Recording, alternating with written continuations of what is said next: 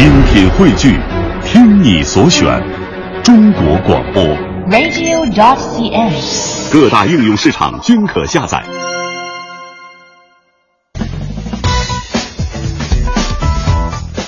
北京时间的十点零四分，这里是中央人民广播电台 u Radio 都市之声 FM 一零一点八，Ladies and gentlemen，让我们用热烈的掌声欢迎今天的代班主持人宁静。大家好，我是宁静。我以为我们要共同喊你那个口号呢。啊啊你啊对，哎，其实对，我都做好准备了呀。好，现在再来一次啊。好各位好，我是清源，我是宁静。我们是 SOHO 新势力哎，对是今天晶晶去这个休息一下哈，嗯然后宁静过来代班，是非常高兴。今天运气特别好，嗯，因为你一来代班呢，就来做到这个 SOHO 新势力整周呢最难的一天节目。恭喜我中奖了，是不是？是哎，其实我平常虽然不做节目，但是我是 SOHO 新势力的听众啊真的啊对，每天如果有时间的话，一定会听。我知道在职场当中，如果各位在呃法律上遇到一些纠纷的话，在每周四上午锁定 SOHO 新势力，一定没错。哎，是。那今天也是同样哈，在周四的第一个小时呢，我们还是进入到这个职场维权宝典的时间。嗯，我们呢会来回答一些听众朋友发来的问题啊，关于劳动方关系方面的。嗯同时呢，做客直播间的律师朋友也会就几个在实际生活当中呢容易出现的问题带来一些分析。对。嗯，然后第二个小时呢，就是因为今天是周四啊，嗯是数码达人的时间。对，我们要来聊一聊这个学生朋友们最爱的电子设备发展史。是，那欢迎各位锁定 U Radio 都市之声，锁定 SOHO 新势力。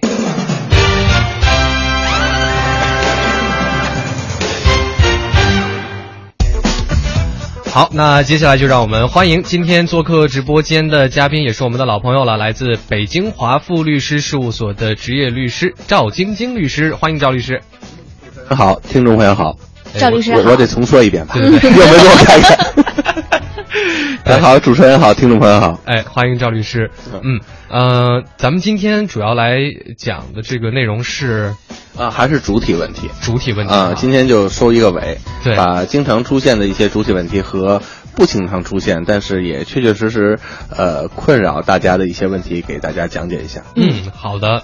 呃，我觉得在这个讲主体问题之前，嗯我们要不要先来回答一个问题？好的，啊、这边呢有一个有一个案例哈，嗯，张某经过劳务派遣公司呢，他被介绍到了一家中外合资企业干包装制品的工作。之前呢，他是跟这个劳务派遣公司签订了三年期的劳动合同，呃，被派到一家中外企业之中外合资企业之后呢，又签订了三年期的劳务协议。那前不久呢，他自己去到这个社会保险事业管理中心查询了一下个人社保的缴纳情况，诶，发现单位没有给自己缴纳社保，他就找这家合资企业问，单位人事部门说了，你这应该是由劳务派遣公司来缴纳的。那他又找到劳务派遣公司咨询，这劳务派遣公司就说应该是由你的企业，也就是现在工作的这家单位为你缴纳社会保险。那两家公司现在都不给张某缴纳社会保险费，那要问一下赵律师了，究竟应该谁为他缴纳呢？所以像他这个是跟劳务派遣公司签订的这个劳动合同，嗯对对对又跟这个去到这个这个这个这个中外合资这个企业签的是劳务协议哈，嗯，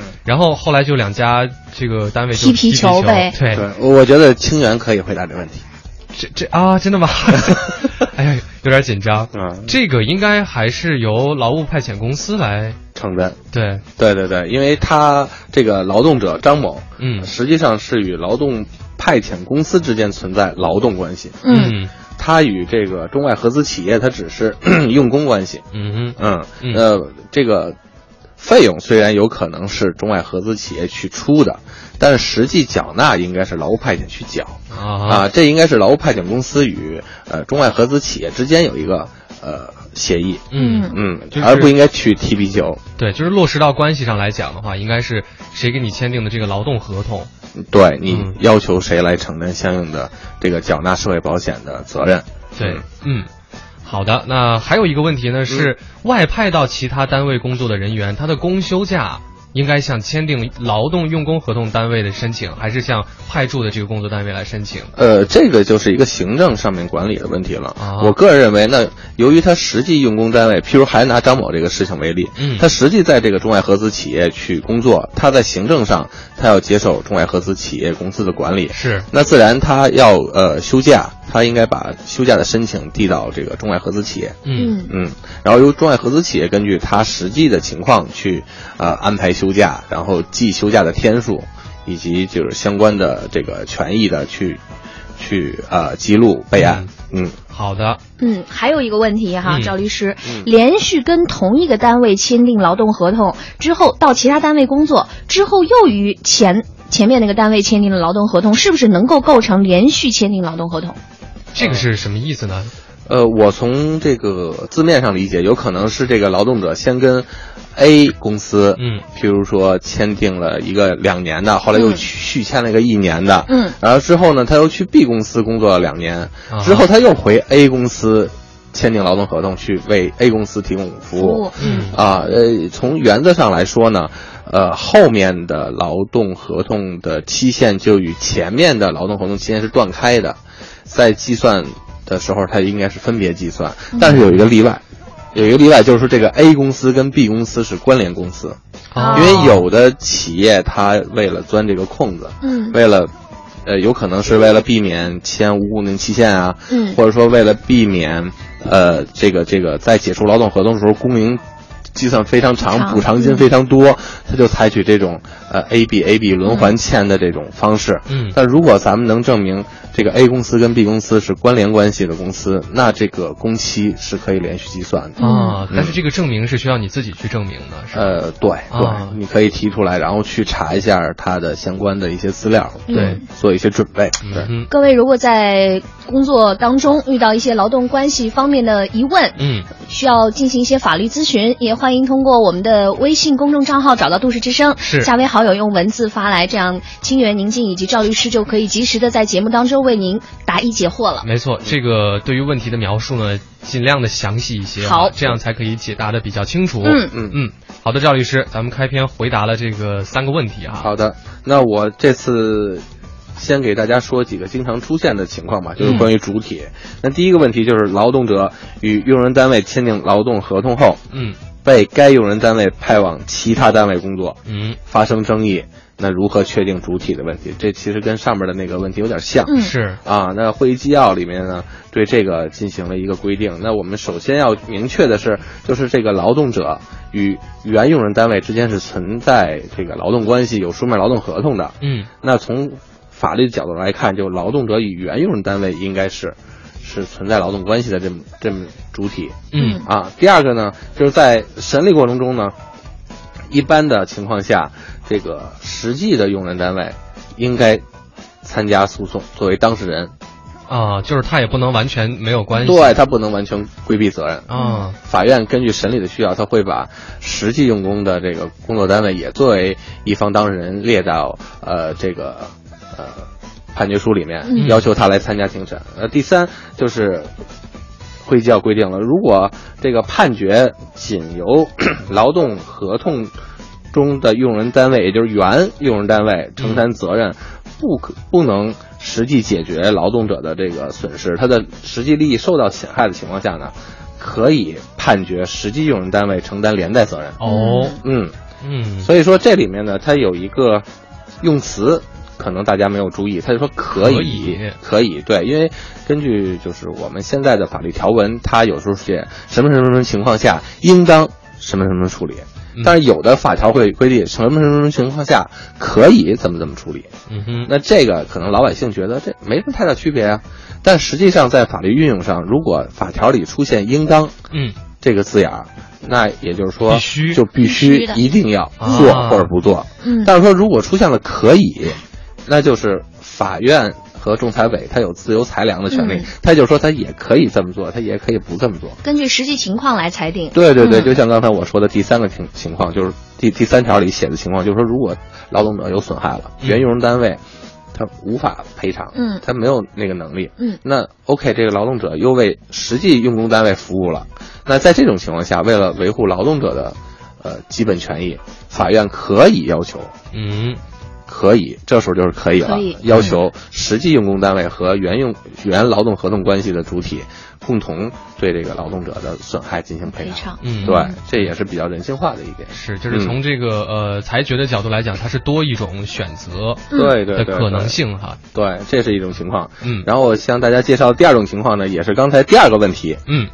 就是我说的这种例外情况。哦，嗯，他是这么说的，就是有关联关系的用人单位交叉使用劳动者。嗯对，在这种情况下，这个证据难以查明劳动者的实际情况、实际工作情况的嗯如何处理？这个情况感觉就会比较复杂。你在 A 单位工作两年，给你换到 B B 单位单位签，签了工作两年，又给你推回到 A 单位。对对对，这样的问题该怎么样的解决？我们在这个稍后这个路面情况之后啊，再回到节目当中来。好，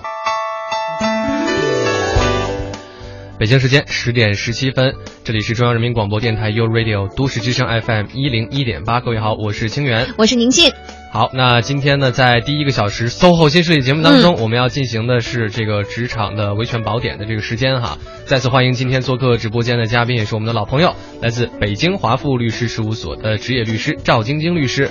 嗯，主持人好，听众朋友好。嗯，欢迎赵律师。好。嗯嗯之前呢，赵律师提到了一个问题，要跟大家来解答一下。就现在有一些用人单位啊，交叉轮换，交叉轮换，而且这两个单位是有关联关系的。对就是在用人的过程当中耍点小聪明哈。没错没错遇到这种问题该怎么办呢？尤其是很难查证。对对对，就是在举证方面确实有一些困难。嗯那刚才宁静也说了，说先在 A 公司干一年，然后在 B 公司干一年，然后又回 A 公司干，嗯这是一种情况。还有一种情况就是，呃，一套人马几块牌子，嗯，就可能办公地点都在一起，啊，或者说办公地点虽然不在一起，那只有一份合同，嗯这个人呢在两个办公地点来来回游荡在同一个期限之内。嗯嗯嗯对，那如果发生劳动纠纷了，很多无良的老板呢就会做出很多这个违反法律的规定。嗯呃，以前呢在处理这些问题的时候缺乏一个统一的意见，现在呢会议纪要呢对于这个情况做出了一些原则性的处理。嗯那第一个呢，那首先呢还是呃。就是说，订立劳动合同的，按照劳动合同确立劳劳动关系。也就是说，如果有一份书面的劳动合同，嗯那如果提起劳动仲裁或者说有劳动纠纷的时候，还是以这个劳动合同为基础，嗯哼这是一个大前提。嗯第二，如果没有签订劳动合同，那在审判的时候呢，如果需要关联有关联关系的用人单位来参加诉讼呢，这个法院是可以追加这个当事人的。那呃有什么要素可以去判断呢？一方面就是大家可以可以记一下，就是呃发放工资的情况。嗯有可能我劳动关系是 A A 公司的，但是实际发放工资呢是 B 公司司发的发，对，嗯这是一个证据。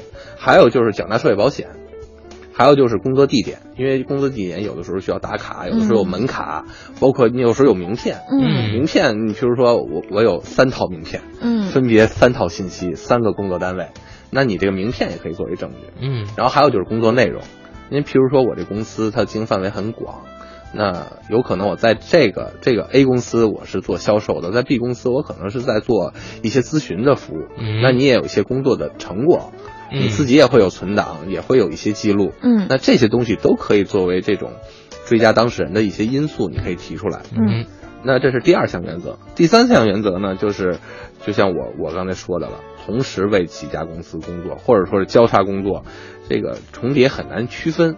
那这样的话呢，当事人就可以呃主张向一家用人单位承担责任，或者说主张多家，这样这个主动权交给了劳动者。嗯，嗯你自己可以选择对对对，像有的公司绩效不是很好，啊，或者说他业绩不是很好，他没有实际赔偿能力，他就一空壳。嗯你把他告了，他也没有能力实际嗯把钱给你。嗯那这样，你可以把两家或者三家有关联关系的这个单位同时作为被告或者被申请人，提起诉讼或者仲裁，这样就是你有可能拿到胜诉判决的结果之后，你还能实际得以执行。嗯不然的话，你的权益很难得到保证。嗯那会议纪要呢，就通过这三方面的原则性的规定，对，嗯，然后维护劳动者的合法权益。嗯赵律师，我想问一个问题啊，啊就是比如说您刚刚说的这种关联公司的情况，那嗯可能很多朋友在日常生活中会遇到。嗯那像这样的关联公司，它的工龄是可以算着连续续存的吗？对，就像我刚才说的，嗯如果证明是关联关系，嗯那比如我在 A 公司工作了一年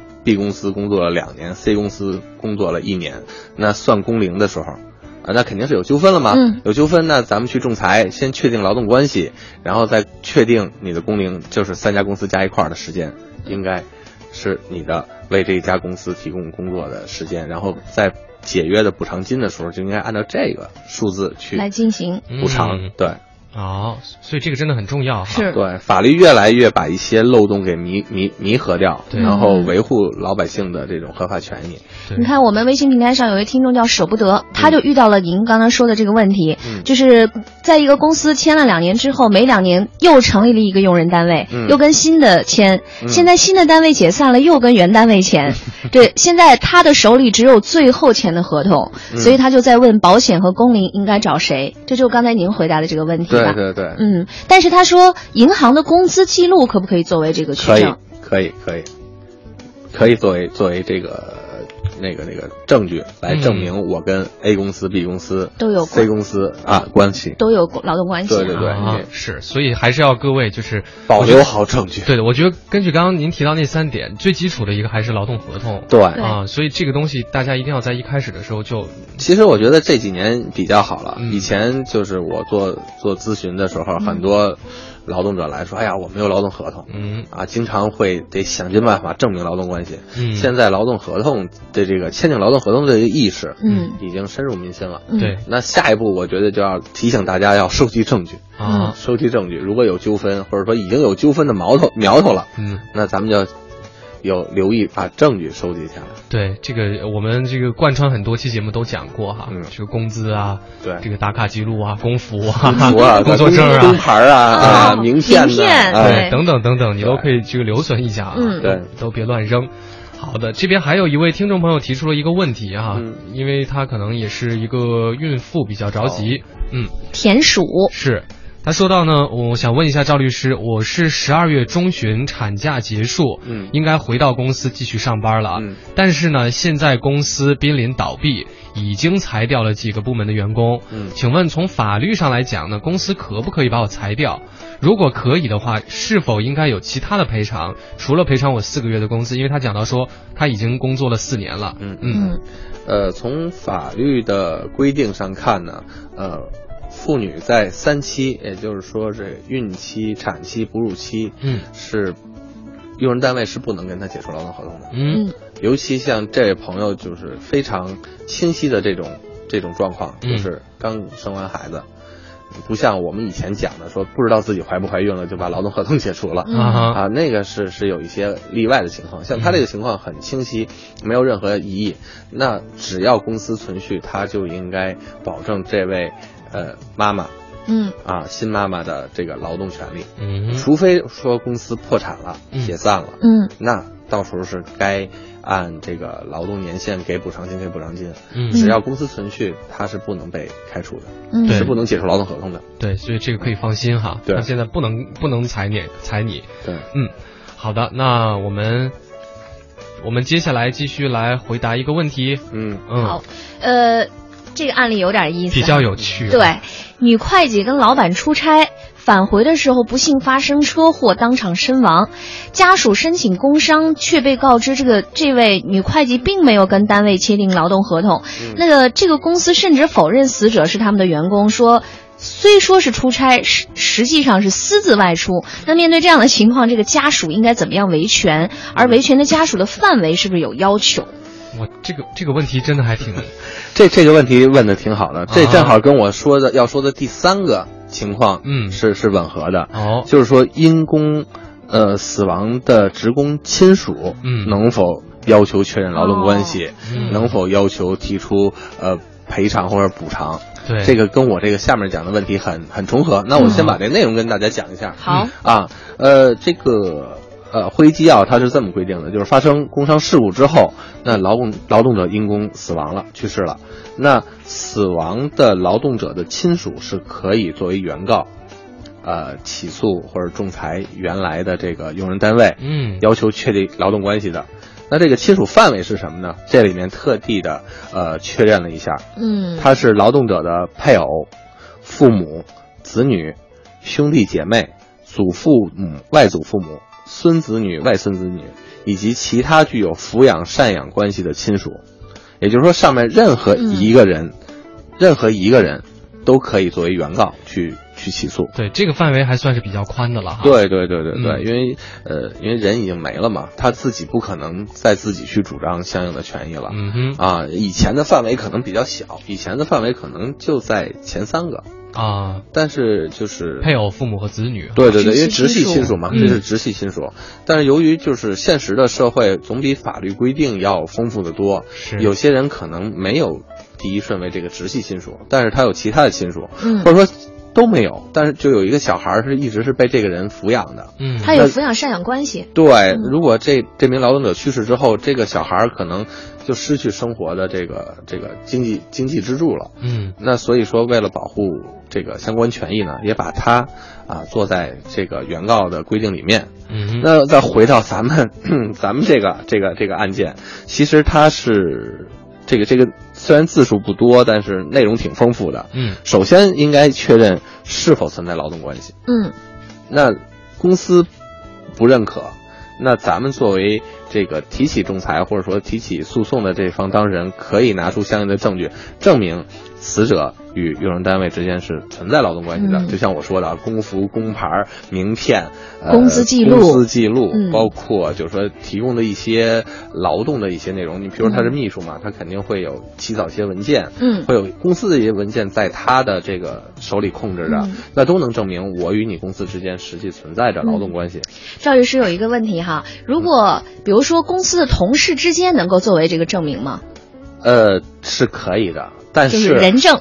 但是呃，在实际情况下，就是很少有同事能做到这一步，因为愿意挺身而出如果啊他做了证，他有可能他就没工作了。那如果是前同事呢？呃，可以，就是我我两个人都但是你得前司同事，你得表明自己的身份，比如说有有离职证明，啊，就是前同事也得证明自己是这个这个公司以前的员工，对不然的话，那个用人单位说了，你是谁我都不知道，你凭什么证明这个、嗯。这个案件的原告嗯。和我们用人单位之间有关系呢？嗯，所以说他都得拿证据说话。明白。对，那就是关于刚才说这个作为原告啊，嗯。亲属是可以了，但是这个规定呢，下面还规定了一句话，好，呃，我个人从实际的这个诉讼经验来看呢，嗯。其实这个规定挺难实现的。他是这么写的：对于涉及到因公死亡职工赔偿及享受待遇等主张的，应由全部亲属作为当事人参加诉讼，就是哦全部亲属。全部亲属的概念是是，因为它上面刚说亲属的范围了。啊，就是所有刚才提到的这个范围的人都必须要来参加这个诉讼 对，有有可能是我这方面理解和和法律制定者啊。有一定的出入，但是因为它上面刚写了亲属的范围是嗯。巴拉巴拉巴拉这么做，然后下面说如果涉及到钱了，涉及到赔偿金和待遇了，嗯。那所有他其实也是为了避免，比如说有些人参加了，嗯主张的钱给他们了，有些人没参加，他的权益没得到保护，感觉所以说他要求全部亲属。感觉是另一个另另一另外一种的那个四世同堂。就是那要亲属都分散在五湖四海，这种诉讼很难实现呀。对对对，然后就包括这是劳动劳动诉讼，我以前嗯还遇到继承继承的诉讼啊，一开始也是不予受理的，后来打开这个窗户了，说受理。也是全部亲属多疑疑疑难案件，或者说有很多历史历史问题的，嗯比如说文革时的房子，法院就说了。全部亲属到案，我们就开庭。啊，但凡能要文革时候房子，那都是大门大户了，嗯可能都不是说祖国的五湖四海，嗯，那就是全球在世界各地哈，对对。对，所以他在实际的操作上面啊，当然那个那个继承是继承有继承自己的问题，但是对于劳动，尤其是这种死亡赔偿金啊，嗯很多很多这个这个提起申请人确实有切实的困难。他这么规定，有他呃作为这个法律规定制作者方面的考虑，嗯但是从实际的困难来说，这个有点困难，嗯，这有点困难。好的。嗯北京时间的十点三十一分，我们稍作休息，来关注一下目前的交通情况和资讯，稍后继续回来。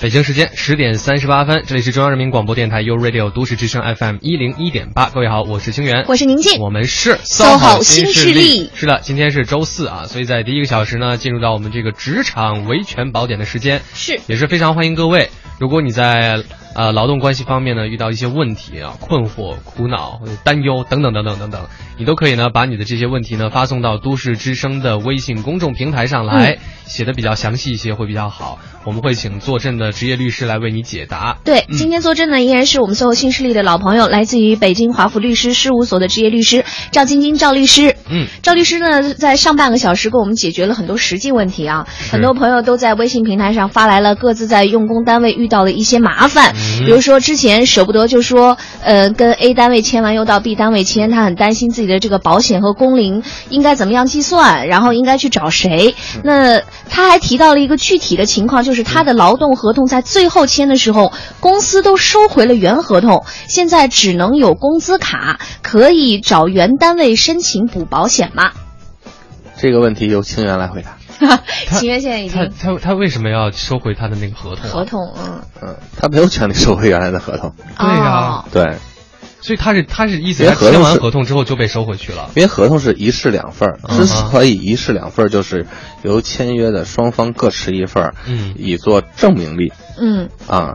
因为有的就很多公司，就像呃刚才宁静说的，就会签完之后把合同收走。嗯，我觉得这就有点掩耳盗铃的那个意思。嗯对啊，其实如果呃劳动者拍一张照片，现在手机很很很先进的，拍哪怕你复印一下复印一下，嗯只要有证据证明，嗯你们之间是有劳动合同的，对，而且他他把我就一直不理解啊，用人单位把劳动合同拿走，那到时候用劳劳动者说了，我你没跟我签劳动合同，一句话，那劳动劳用人单位肯定就赶紧得把这个东西拿出来，不然的话，它的代价会更沉重。又得签这个无固定期限等等。啊，又得两倍工资吧，又又要受到处罚，所以我觉得，从法律规定也明文规定了，这个合同应该是双方各自持有一份。各持一份的。对对所以有的时候用人单位是在自作聪明啊，对他以为他就是切断了一个一个一个风险，那其实增加了更大的风险。没错，你只是增加了一点，就是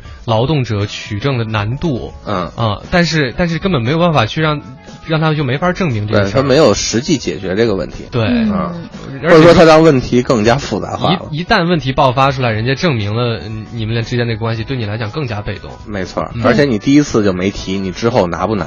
对，嗯你要不拿，那就是没有签订书面劳动合同，承担更大的诉讼风险。你要拿了，那法官会对你这个单位会持有一定的这种现，就是说态度，就是你们做作假，或者说你们掩掩盖事实。是那对于那种可左可右的证据，那对于用人单位来说就是非常非常不利了。哦，嗯是，那他问到了这个可以找原单位申请补保险吗？保险是这样，因为现在新的规定，可能时间比较长了，它就没法实际补偿了。我们以前也跟广大朋友介绍了，嗯那可以采取的方式就是现金补偿嗯啊。如果不能补缴了，那就现金补偿。嗯，对，呃，微雨清凉这位朋友，嗯，这个问题挺复杂的，来跟大家分享一下啊。是一位空姐，嗯，而且是国际航班的空姐，但是上个月怀孕了，需要保胎，不能飞了。医院呢就当时开了一个月的假条。嗯那这个听友就想了，他不想让公司知道自己怀孕，因为不知道这个保胎的情况如何，嗯就托朋友弄了个假条给公司寄过去了。那公司呢说那张是假假条，要与之解除合同。那后来医生说孩子保胎没问题了，他就把真实的情况和假条提供给公司了，但是公司还是不依不饶的要解除合同，或者让他自动离职。那这种情况他应该怎么办？那这位空姐有一个实际情况是，她是跟北京公司联系，但这个航空公司的总公司是在印尼，合同中有明文规定两年内是不允许怀孕。但是他说之前也有同事怀孕，公司给了一年半的底薪，因为不许怀孕这条在我国的法律中是不成立的。嗯那赵律师这个情况，呃，首先要看，呃，这位朋友是与总公司签订的劳动合同呢，嗯还是与北京的这家公司签订的劳动合同？就是跟外方签订的还是跟中方签订的，是吗？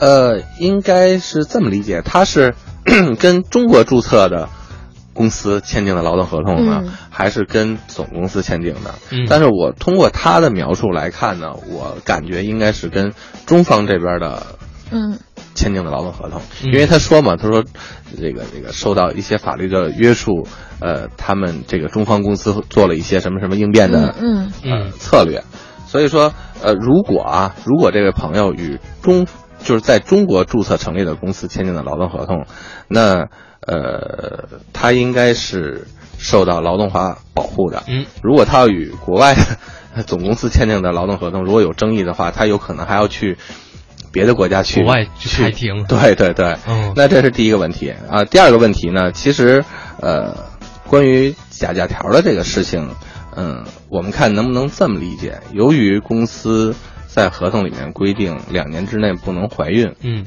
他其实为了就是怎么说呢？是为了避免跟公司的规章制度有冲突，嗯。或者说是采取了一个呃劳动者这个弱者嗯。对待公司的这个不合理的规定，他做了一个、做了一个小小应对应对、嗯。对。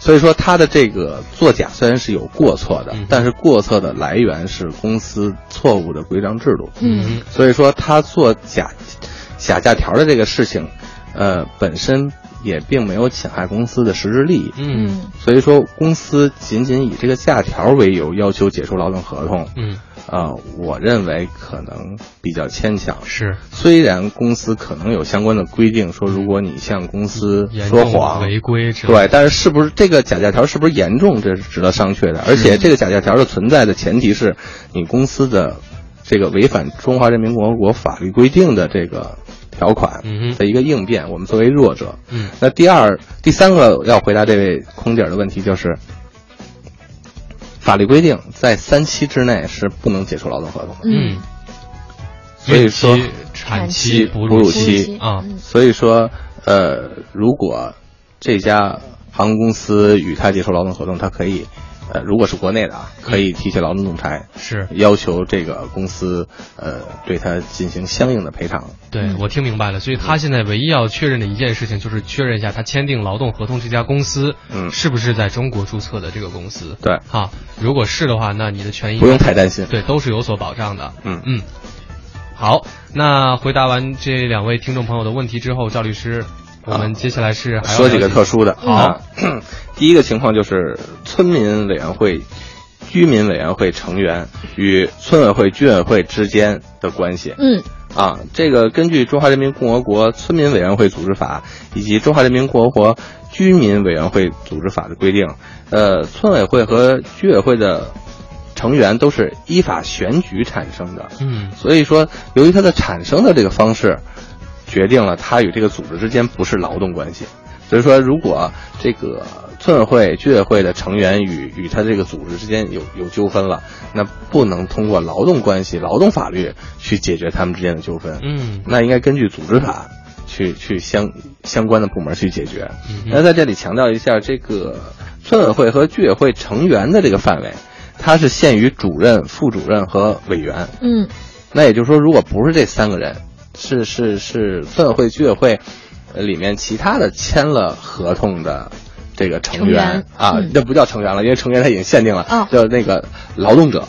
那如果有纠纷，他是可以具体问题具体分析的。嗯啊，这是一个。